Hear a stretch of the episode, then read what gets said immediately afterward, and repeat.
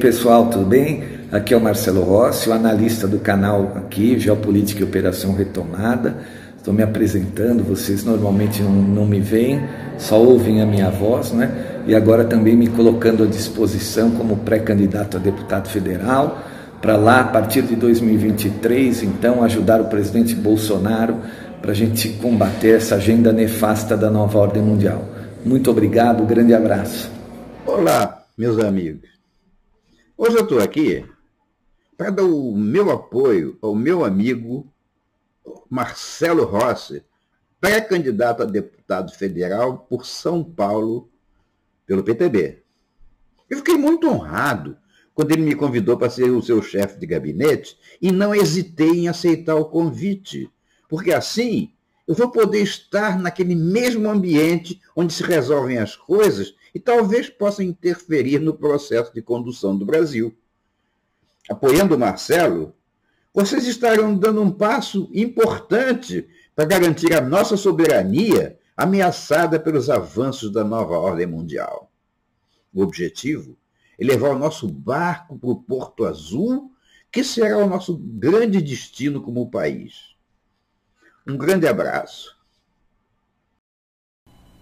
E aí, pessoal, tudo bom? Marcelo Rossi, Geopolítica e Operação Retomada.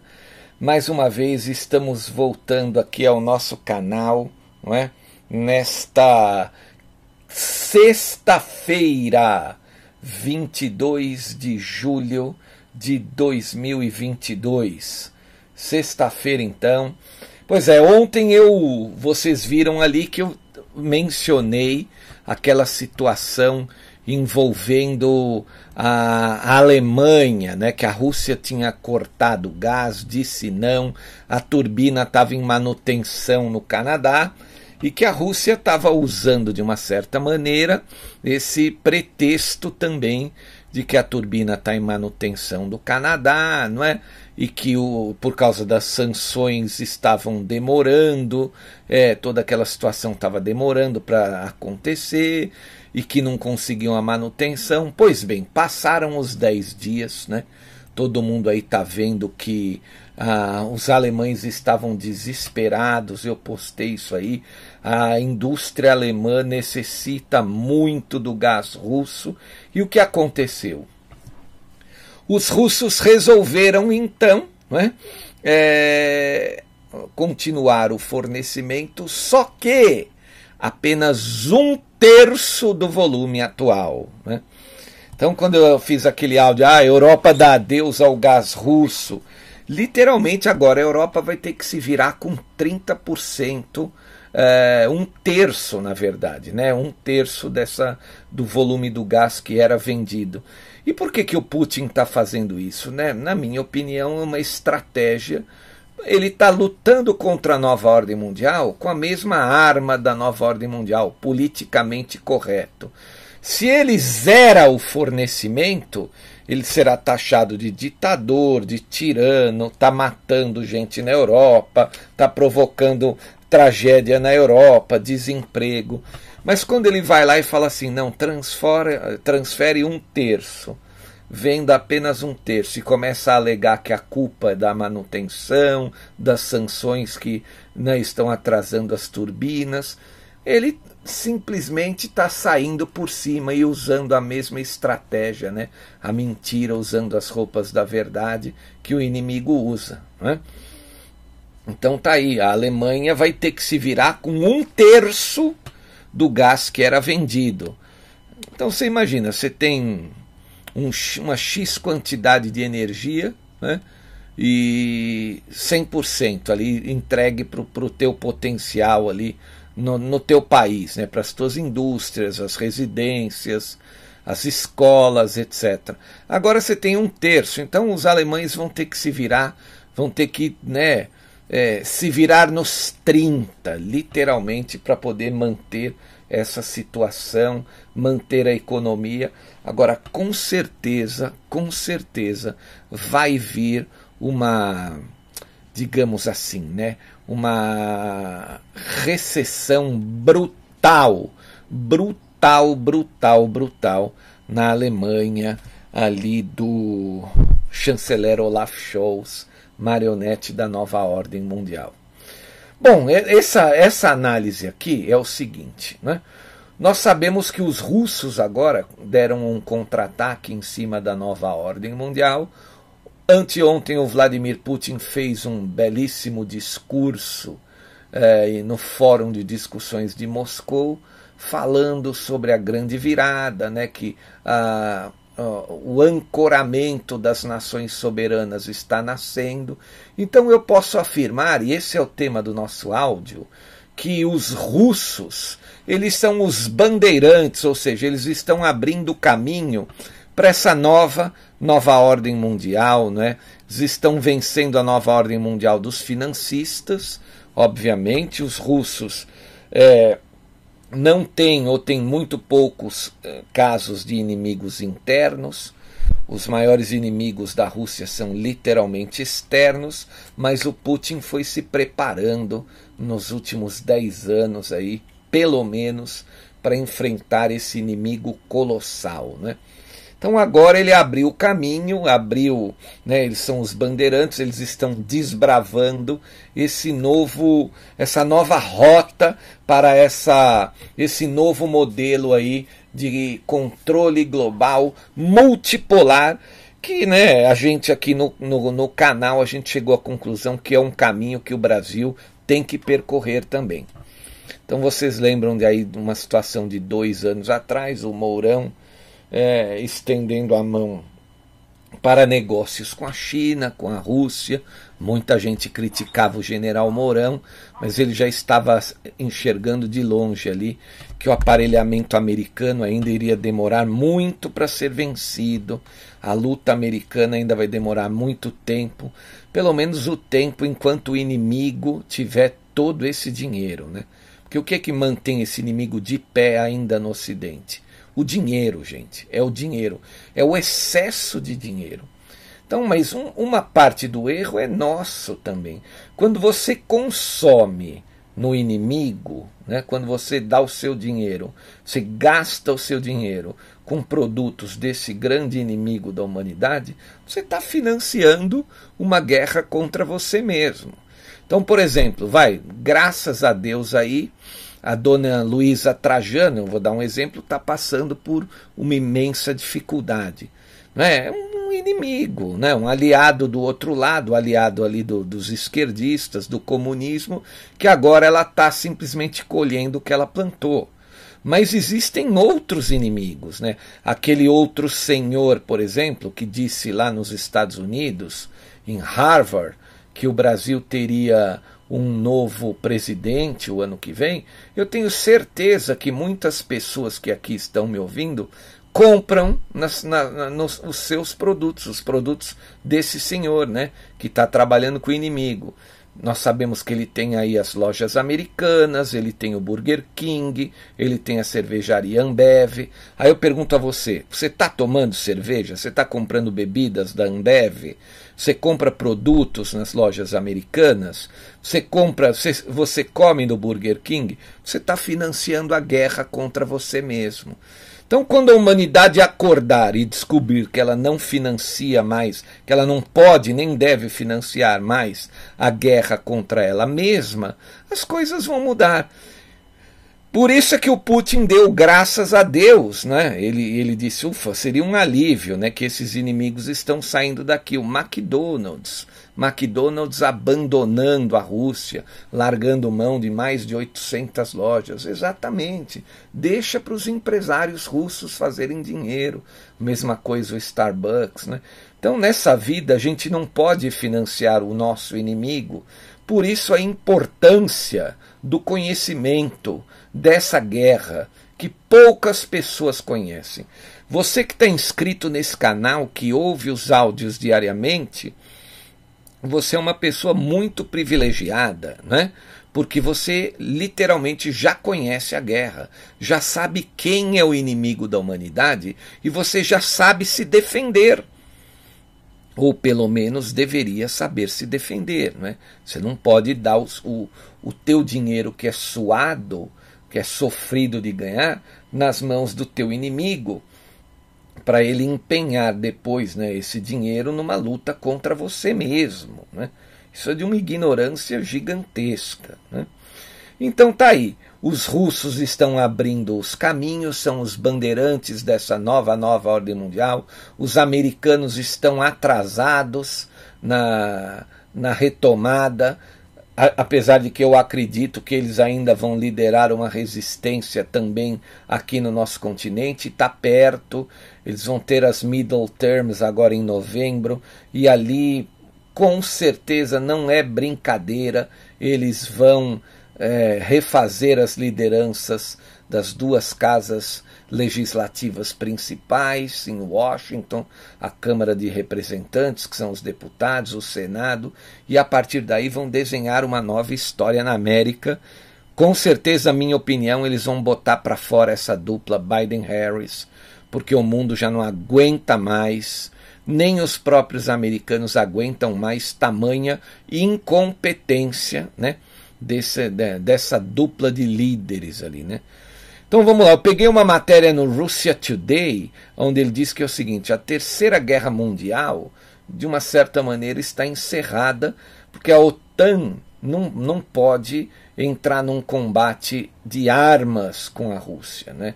Ela não tem condições. Então, o que a OTAN está fazendo? Para quem está acompanhando aqui os áudios, né?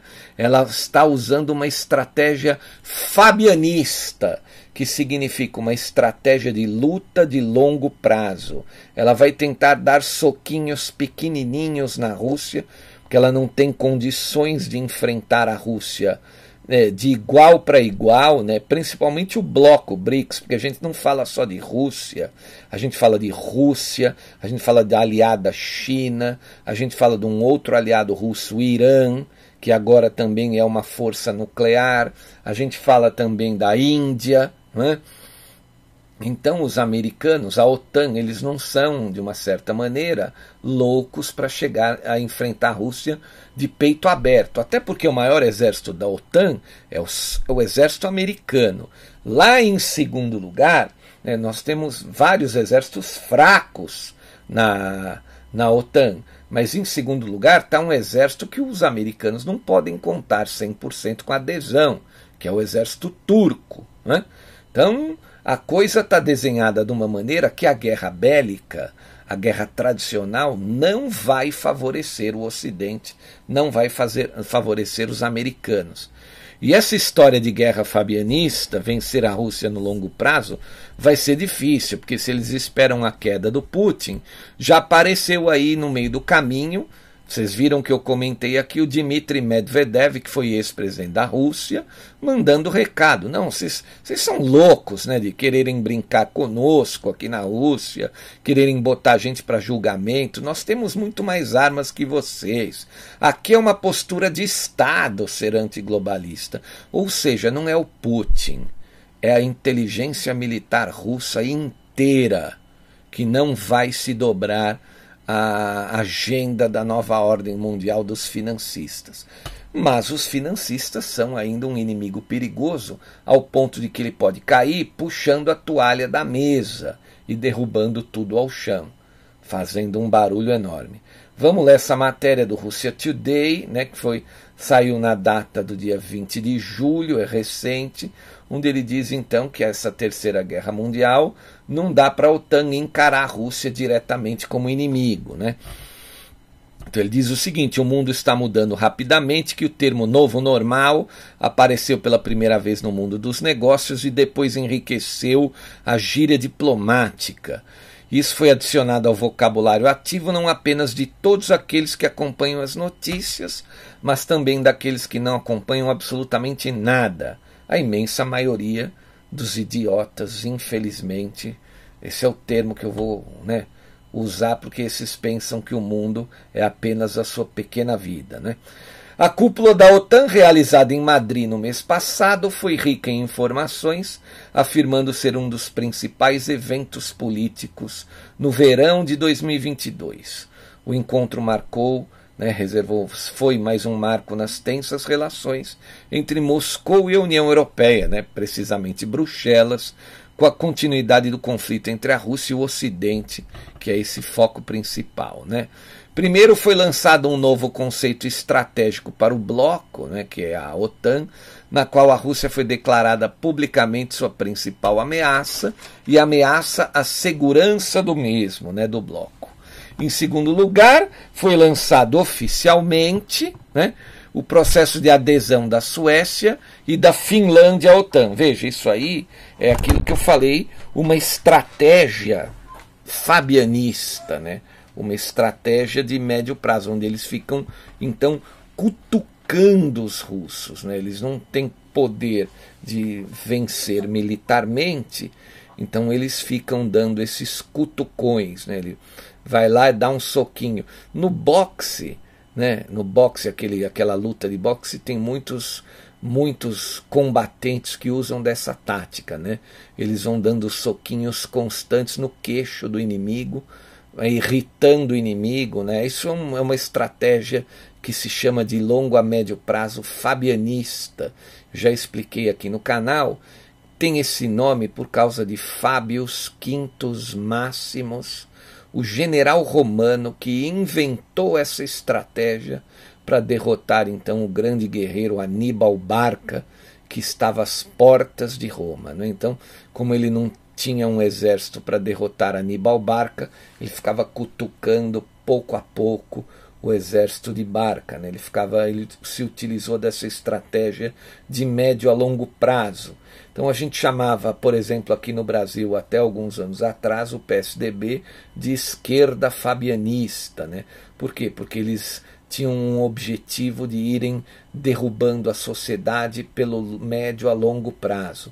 Hoje não, hoje já está todo mundo igual por causa do avanço aí da nova ordem mundial, por causa do pé no acelerador que a nova ordem mundial globalista vem promovendo, né? Então vamos lá. Em segundo lugar, como eu disse, foi lançado oficialmente o processo de adesão da Suécia e da Finlândia à OTAN, confirmando simbolicamente a unidade do campo euroatlântico. Em terceiro lugar, foram anunciadas várias medidas e planos que visam dissuadir diretamente a Rússia militarmente. Ali, ó, o combate fabianista. Né? Estes são todos os sinais alarmantes que criam uma impressão deprimente para as pessoas de fora. A reação dos políticos também não acrescenta otimismo.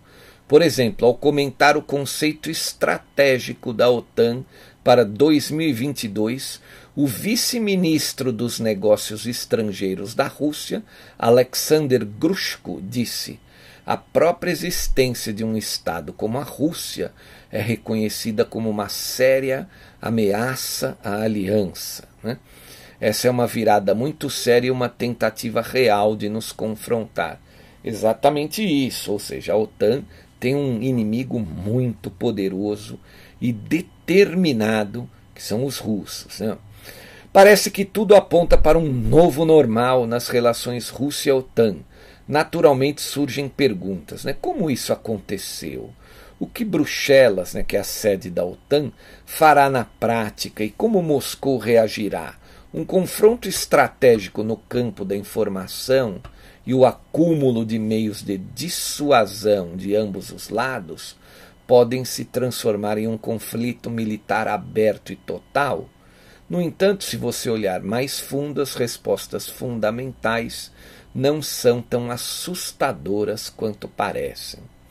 De fato, para interpretar adequadamente esse novo normal nas relações Rússia e OTAN, elas devem ser analisadas de uma perspectiva cronológica. Olhando para o período desde o colapso da Rússia e o fim da Guerra Fria, a ofensiva da Rússia na Ucrânia é de fato um cenário sem precedentes para a segurança europeia. Naturalmente, o novo documento estratégico da OTAN difere das entradas anteriores da série.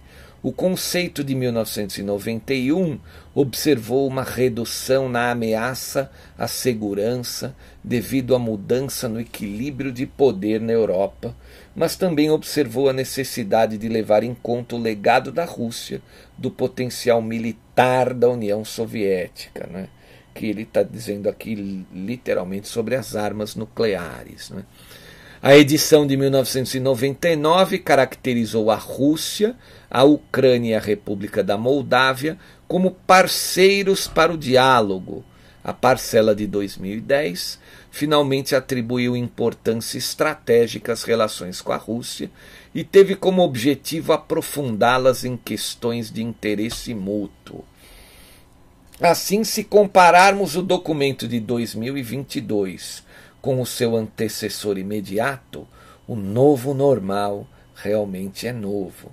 No entanto, doze anos se passaram desde a adoção do conceito anterior, durante os quais a OTAN enfrentou crises internas e fracassos em alcançar seus objetivos, e a Rússia mudou para uma política externa bem mais ativa. O ápice de hoje, no confronto entre Moscou e Bruxelas, resume os acontecimentos desse período. As queixas da Rússia contra a OTAN já começaram a se acumular desde os conflitos nos Balcãs na década de 1990 e aumentaram visivelmente após a cúpula de 2008 em Bucareste, quando a Ucrânia e a Geórgia foram prometidas como membros do bloco. Essa crítica persistiu, ainda que de forma implícita, durante a operação da OTAN na Líbia, bem como no conflito sírio. As cúpulas da OTAN, que ocorreram no país de Gales e em Varsóvia em 2014 e 2016, após a primeira crise ucraniana, por sua vez, formalizaram o início da securitização da Rússia Neste contexto, as partes realmente abandonaram o diálogo e suspenderam o trabalho do Conselho Rússia-OTAN por iniciativa de Bruxelas. Apesar das tentativas de reviver o formato e até usá-lo no início de 2022 para discutir propostas russas de garantias de segurança, ficou claro que a funcionalidade e a eficácia do Conselho foram reduzidas a zero. No outono de 2021, a missão permanente da Rússia na OTAN, o Biro de Informações e a missão de ligação militar do bloco em Moscou também suspenderam seu trabalho. Na ausência desses canais de comunicação e, de fato, de qualquer propósito real para eles, o ministro das Relações Exteriores da Rússia, Sergei Lavrov, esse que está na nossa fotografia junto com Vladimir Putin, sucintamente caracterizou as relações de Moscou com Bruxelas como então inexistentes. Portanto, se formos comparar a realidade após a cúpula de Madrid com o desenvolvimento dos eventos antes dela, o normal é o mesmo, só que muito mais claramente formulado. Né? E tem uma outra parte que ele pergunta aqui o que Bruxelas vai fazer e o que Moscou fará. Não é? Uma vez que os is são pontilhados, as palavras importantes são ditas, as coisas ficam muito mais claras. A realidade de hoje torna mais fácil para ambas as partes entender a lógica de seu oponente bem como seu comportamento no futuro até certo ponto. Na situação atual, as decisões anunciadas pela OTAN confirmam o retorno do bloco ao regime da Guerra Fria. Sua liderança sinalizou esse movimento anunciando o envio de tropas adicionais no leste e sua prontidão para continuar fornecendo assistência militar à Ucrânia, bem como aumentando a frequência e intensidade dos exercícios militares e acelerando a modernização do seu complexo militar industrial. É óbvio que no médio prazo o bloco se concentrará em fortalecer suas fronteiras leste e sul para conter a Rússia. Se a Finlândia e a Suécia concluírem com sucesso o processo de adesão à OTAN, o formato né, que a própria OTAN escolher para proteger suas fronteiras com a Rússia, que permanece desconhecido, será fundamental para a reação de Moscou. Há dois grupos de questões aqui relacionadas às armas convencionais e estratégicas. Né? Com relação às armas convencionais, tanto as forças dos Estados Unidos quanto os batalhões multinacionais, com os que, como os que operam na Polônia e nos Bálticos, né, os estados bálticos, podem ser mobilizados para reforçar as tropas nacionais da Suécia e da Finlândia. A probabilidade da segunda opção é maior, pois os próprios líderes dos países nórdicos se manifestaram contra a primeira. Nesse caso, será necessário um esforço significativo do lado russo para implantar forças e equipamentos adicionais ao longo de sua fronteira com a Finlândia, bem como para modernizar sua infraestrutura militar nas regiões adjacentes da Carélia e Murmansk. No Mar Báltico, a coexistência das frotas russa e da OTAN seria problemática já que todos os estados com acesso poderão em breve ser membros da aliança e exigirá medidas de atualização, construção de confiança e prevenção de acidentes. Incidentes. Né?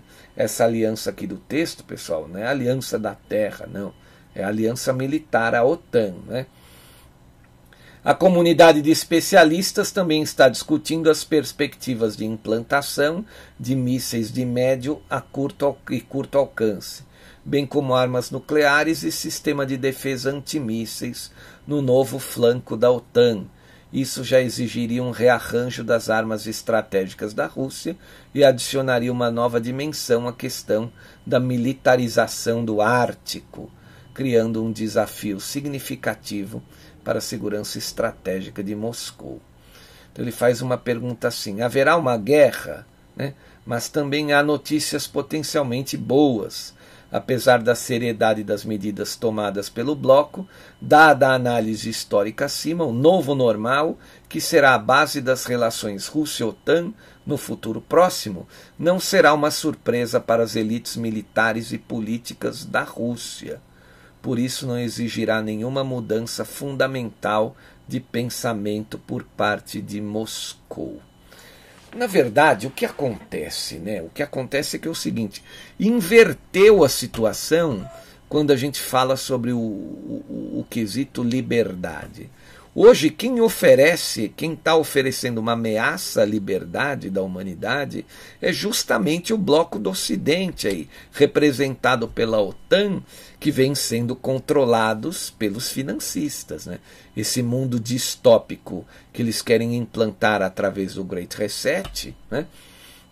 é que é uma ameaça à liberdade da humanidade, que obviamente todo esse pessoal de esquerda, progressista, não entende não conseguem enxergar. É uma névoa na frente deles. Né? Eles, não, eles não entendem que eles estão colaborando com o próprio inimigo.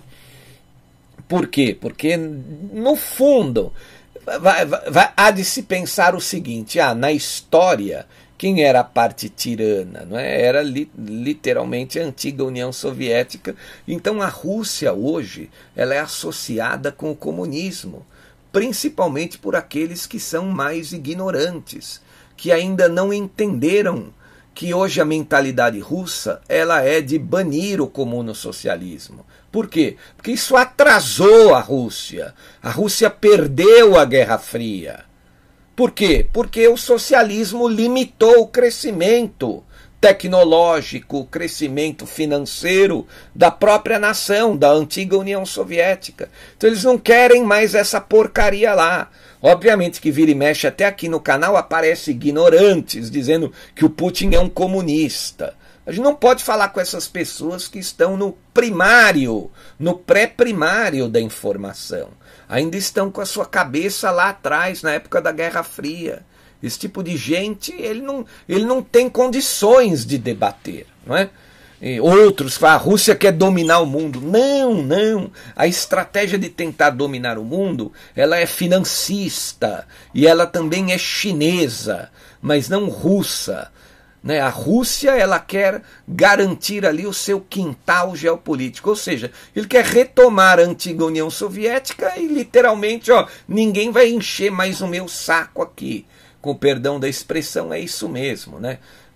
Enche o, o, o a vizinhança de armas, aponta para pro, os inimigos do Ocidente, fala: ó, aqui ninguém mais vai me encher o saco. Eu vou cuidar do meu negócio aqui. É literalmente isso, o, a, o modo de pensar russo. Já o chinês não. O chinês parte para uma expansão mais agressiva. Tanto que eles estão aqui, dominando a América Latina. Tem um discurso do Xi Jinping, se eu não me engano, é, é da virada de 2019 para 2020, ou de 2018 para 2019, eu não sei exatamente quando. Eu coloquei uma parte desse discurso lá no final do meu documentário é, que está no outro canal, Geopolítica e Comuno Socialismo, sobre a Revolução Chinesa. O Xi Jinping fala que a China está né, tá chegando uma nova ordem mundial, que na cabeça deles já é a nova nova, né, e que a China iria sair na frente. Tem, a China tem pre, pretensões expansionistas. Né?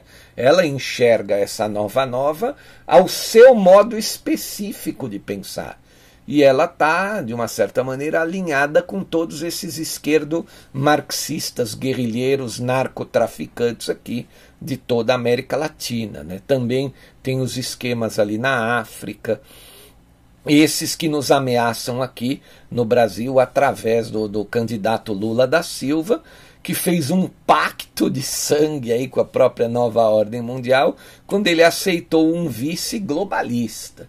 Então, volto a falar, quem é que está disputando com, com o Jair Bolsonaro, com o povo brasileiro, com os militares brasileiros, com a sociedade legalista? É uma união entre a própria nova ordem mundial e a China, que estão unidos só dentro do Brasil. Por quê? Porque o Brasil interessa para ambos os grupos, ambas essas forças, né? tanto a China quanto a nova ordem mundial globalista. Só que nós temos que manter o Brasil pertencendo aos brasileiros. Por isso que daí eu tô literalmente eu abro o jogo, eu apoio a reeleição do presidente Jair Bolsonaro, que ele representa esse bloco de soberanistas que não pode deixar o Brasil cair nem nas mãos da, da China, tampouco nas mãos aí da nova ordem mundial. Nós temos muitos inimigos internos hoje no Brasil é, que trabalham para essas duas forças, mas eu diria para vocês que os inimigos internos que trabalham para a nova ordem mundial tem mais, vamos dizer assim, tem mais dinheiro no bolso, tem mais condições de empurrar o Brasil para o buraco. Então, o maior inimigo do Brasil, literalmente, é a nova ordem mundial financista. Óbvio, né, que essa esquerda calhorda também oferece risco, mas a nova ordem mundial financista muito mais. Né? Então, tá aí. É, os russos abriram o caminho, nós temos onde nos ancorar, o Brasil não precisa mais esperar os americanos. Né?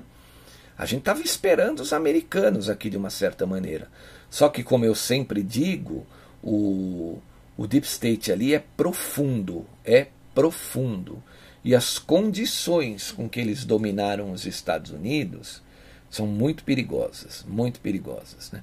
Eles, de uma certa maneira, ameaçaram ali algo colossal para continuar né, mandando dentro da América, porque senão essa parte aí que está com os legalistas, com os militares americanos, que a gente chama aqui no, de, de white chapels, os chapéus brancos, né, white hats, né, é, não iria deixar isso acontecer se não fosse por algo muito grande pouca gente tem acesso, sabe do que se trata. Né? Algo realmente perturbador que não deve nem ser mencionado, falado publicamente. Né? Então, gente, o Brasil tem que né, entrar nessa onda aí do, do, do, da Rússia, que abriu o caminho, de uma certa maneira, para essa nova nova. O Brasil autossuficiente, então tem que se ancorar em negócios com esse novo bloco. E a maior luta contra a, a, nossa maior luta aqui, de uma certa maneira, ela pode ser, ela será maior internamente, porque a gente tem que vencer a mídia, é, que é, é muito pesada contra os soberanistas. nós temos que vencer todo esse discurso também dos inimigos internos, que, lógico, eles têm cargo, cargos no, na, nas casas legislativas, tanto no Senado quanto no Congresso, e nós temos muitos, muitos, muitos inimigos internos, né? Então a gente tem que vencê-los aí no, no, no, no, prazo corrente para poder também tocar o barco uh, eh, para o nosso uh, destino, que é o Porto Azul, né? levar o Brasil para mares mais calmos. Porque vocês viram aí os últimos três anos e meio, o presidente mal conseguiu governar. Né? A caneta dele mal tinha poder. Tanto que eu sempre falo, né? um, um senador com 260 mil, 264 mil votos é, era o protagonista de tudo que acontecia. Né? Ele simplesmente estava aparecendo muito mais na mídia do que o próprio presidente é difícil explicar essas coisas porque quem não está preparado, né, quem, quem ainda confia na mídia, está é, tá perdido. Né? Quem tem a mídia tradicional como referência está completamente perdido, não tem condições de tomar uma decisão. Né? Ele, não, ele não pensa mais por conta própria. Literalmente é isso aí. Então a gente agora aguarda né, os momentos aí que antecedem as eleições, porque as eleições vão mudar muita coisa no Brasil, né? precisa, porque também do jeito que está o presidente não está conseguindo governar, está com as suas mãos amarradas. Então, a partir do ano que vem, a gente tem que ter um novo Brasil, custe o que custar, né? seja o que seja o que tiver que ser feito aí, a gente precisa realmente tocar esse país para frente. Até porque muitas nações aí vão cair no grande reset, principalmente as ex-colônias britânicas, né? Canadá, Austrália, Nova Zelândia, a Europa. Eu acredito que essas nações vão precisar mergulhar nesse profundo buraco negro para depois serem resgatadas. Né? Enfim, vamos acompanhar então o, o, que, o que a humanidade espera. Eu digo que a última batalha né, vai se focar aí nesses meses, nessas eleições, Brasil e Estados Unidos, que a gente tem boa. A gente tem uma esperança. Eu mantenho a esperança porque o meu foco é na história, principalmente a história do Exército de Caxias, que ele nasceu no Brasil muito antes da sociedade organizada lá em 1648, você não tinha uma sociedade organizada no Brasil. E o exército esteve presente, né, participou de todos os momentos importantes de decisões na nossa pátria, no nosso país. Hoje nós temos uma sociedade organizada que a grande maioria entende é, que a volta do antigo, né, da antiga força ao poder é uma ameaça. Embora muita gente não compreenda tudo isso que a gente diz aqui no canal, Nova Ordem, Nova Nova, globalistas, etc., as pessoas sabem que o outro lado é uma ameaça, né? uma grande maioria sabe disso, e nós temos então uma sociedade organizada com uma maioria esclarecida, nós temos aí é, os militares que salvaram o Brasil em várias ocasiões, nós temos um presidente patriota nós temos já um novo caminho aberto pelos bandeirantes russos, né? Bandeirantes, eu digo no, no, no quesito assim, né? Foram os pioneiros, né? Foram desbravando esses novos caminhos, né? Literalmente é essa expressão que eu acho correta usar, né? É, eles abriram aí o caminho para Nova Nova, para a gente ter aonde se escorar assim que a gente decidir é, internamente aqui pela libertação do Brasil. É uma decisão política, gente. É uma decisão de Estado, eu diria. Agora, né, bater a mão na mesa e falar: bom, está decidido, a gente vai se libertar de todos esses inimigos internos, então, porque a gente tem que pôr o Brasil no, no eixo, no eixo, ou nos eixos, né? Não vai ser fácil. Bom, pegando matérias internacionais aqui, o que, que a gente vai ver, né? Rússia e Ucrânia, né? Matéria sobre a guerra. assinaram um acordo sobre exportação de grãos na sexta em Urqui, na Turquia. No dia de hoje, então, enquanto você está ouvindo esse áudio, eles vão assinar então um acordo sobre exportação de grãos lá na Turquia, matéria da agência France Press, do dia 21 de julho, ontem à noite. Né? Além dos cereais ucranianos, o acordo deve garantir a redução dos obstáculos à exportação dos fertilizantes russos. Né? Isso aqui é a Ucrânia já abrindo mão, né? Zelensky está em desespero. Rússia e Ucrânia assinarão na sexta-feira, dia 22, um acordo para permitir as exportações de grãos pelo Mar Negro, anunciou a presidência turca na quinta-feira, dia 21. A cerimônia de assinatura do acordo de transporte de grãos, que contará com a presença do presidente turco Recep Tayyip Erdogan e do secretário-geral da ONU, Antônio Guterres, acontecerá nesta sexta-feira, com a participação da Ucrânia e da Rússia, disse o gabinete do presidente turco. A cerimônia de assinatura acontecerá no início da tarde na Europa, no Palácio de Dolmabahçe, em Istambul, completou a presidência. O acordo deve facilitar a saída pelo Mar Negro dos cereais ucranianos bloqueados pela guerra e a redução dos obstáculos à exportação de grãos e fertilizantes russos. Né? Então tá aí o Zelensky perdendo, é, literalmente, né, deve, né, obviamente que eu já disse aqui no canal também, ele tentou né, ajuda até aqui na cúpula do Mercosul, não conseguiu, sabe que não vai conseguir vencer a Rússia pelas armas, sabe que também hoje ele já enxerga que é uma vítima também dessa guerra, né? É uma vítima pelo que ele está fazendo com o seu próprio povo. Né? Obviamente que esse cara, num futuro não tão distante assim, ele não vai poder permanecer mais lá dentro quando tudo se ajeitar, ele não vai poder permanecer mais lá dentro, vai ter que ser levado para fora, vai ser ca caçado pelos seus compatriotas em todo o mundo, porque ele provocou essa situação. Muitos ucranianos perderam parentes, amigos, né?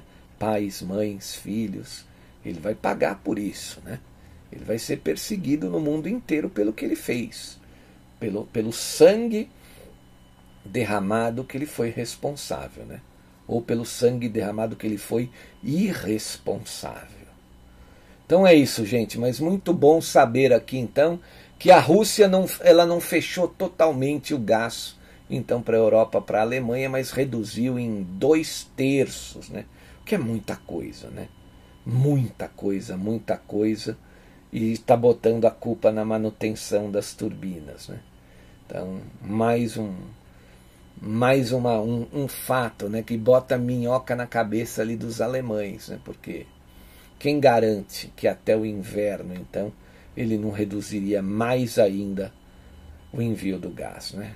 Afinal, o inverno deles vai começar daqui a seis meses, cinco meses, né? Cinco meses, 150 dias que eles vão ficar com essa pulga atrás da orelha. É isso aí, gente. Eu quero agradecer imensamente todos aqueles que colaboram financeiramente com esse canal, porque se não fosse por esses, a gente não poderia estar aqui diariamente na plataforma. Ok? Muito obrigado. Quem puder ajudar com qualquer valor, eu agradeço imensamente. Nós aqui, né? Nossa equipe, a gente agradece imensamente. Eu quero agradecer também todos os nossos quase 133 mil inscritos. Vai virar logo todos aqueles que compartilham os nossos áudios, aqueles que mandam, enviam sugestões, por favor, um e-mail só por pessoa. Tem gente que me manda 10 e-mails. Eu já estou pedindo há muito tempo para não fazer mais isso. Por favor, gente, não me deixem ser grosso, né? Com esses que me mandam 10 e-mails. Tudo que acontece o cara fica me mandando, como se eu tivesse na lua e que não estou vendo as notícias da Terra tudo que acontece. Gente, eu estou aqui acompanhando tudo. O meu trabalho é ficar acompanhando tudo. Então tem gente que me manda uma coisa que aconteceu há dois dias atrás. Não tem sentido. Eu estou dizendo isso porque eu recebo milhares de e-mails. E eu tenho que facilitar né, para poder responder melhor aqueles que realmente têm dúvidas, aqueles que realmente precisam né, de uma ajuda, etc. Né? Então, se eu perco meu tempo olhando um e-mail que eu não precisava, não dá, gente. Então, por favor, eu imploro novamente um e-mail por pessoa e não fica. Tem gente que me manda tudo que acontece. Tem várias pessoas que me mandam 10 e-mails por dia. Isso não pode acontecer. Né? Como se eu não tivesse aqui vendo nada e eu estou de olho o tempo todo em tudo. Então, muito obrigado a todos esses que também mandam os e-mails, né? É, quero agradecer também aqueles que voltam, que compartilham os áudios, que vão gerando a possibilidade do canal crescer. E quem tiver interesse em adquirir o curso da Nova Ordem Mundial e o documentário dos militares, me escreva e eu vou te responder, ok? Meu e-mail está aí na vinheta que abre os áudios do canal. Um grande abraço, um excelente final de semana a todos. Eu volto amanhã. Valeu!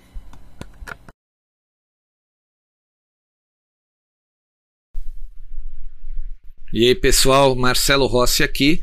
Eu quero convidar vocês para inscreverem-se em nosso novo canal.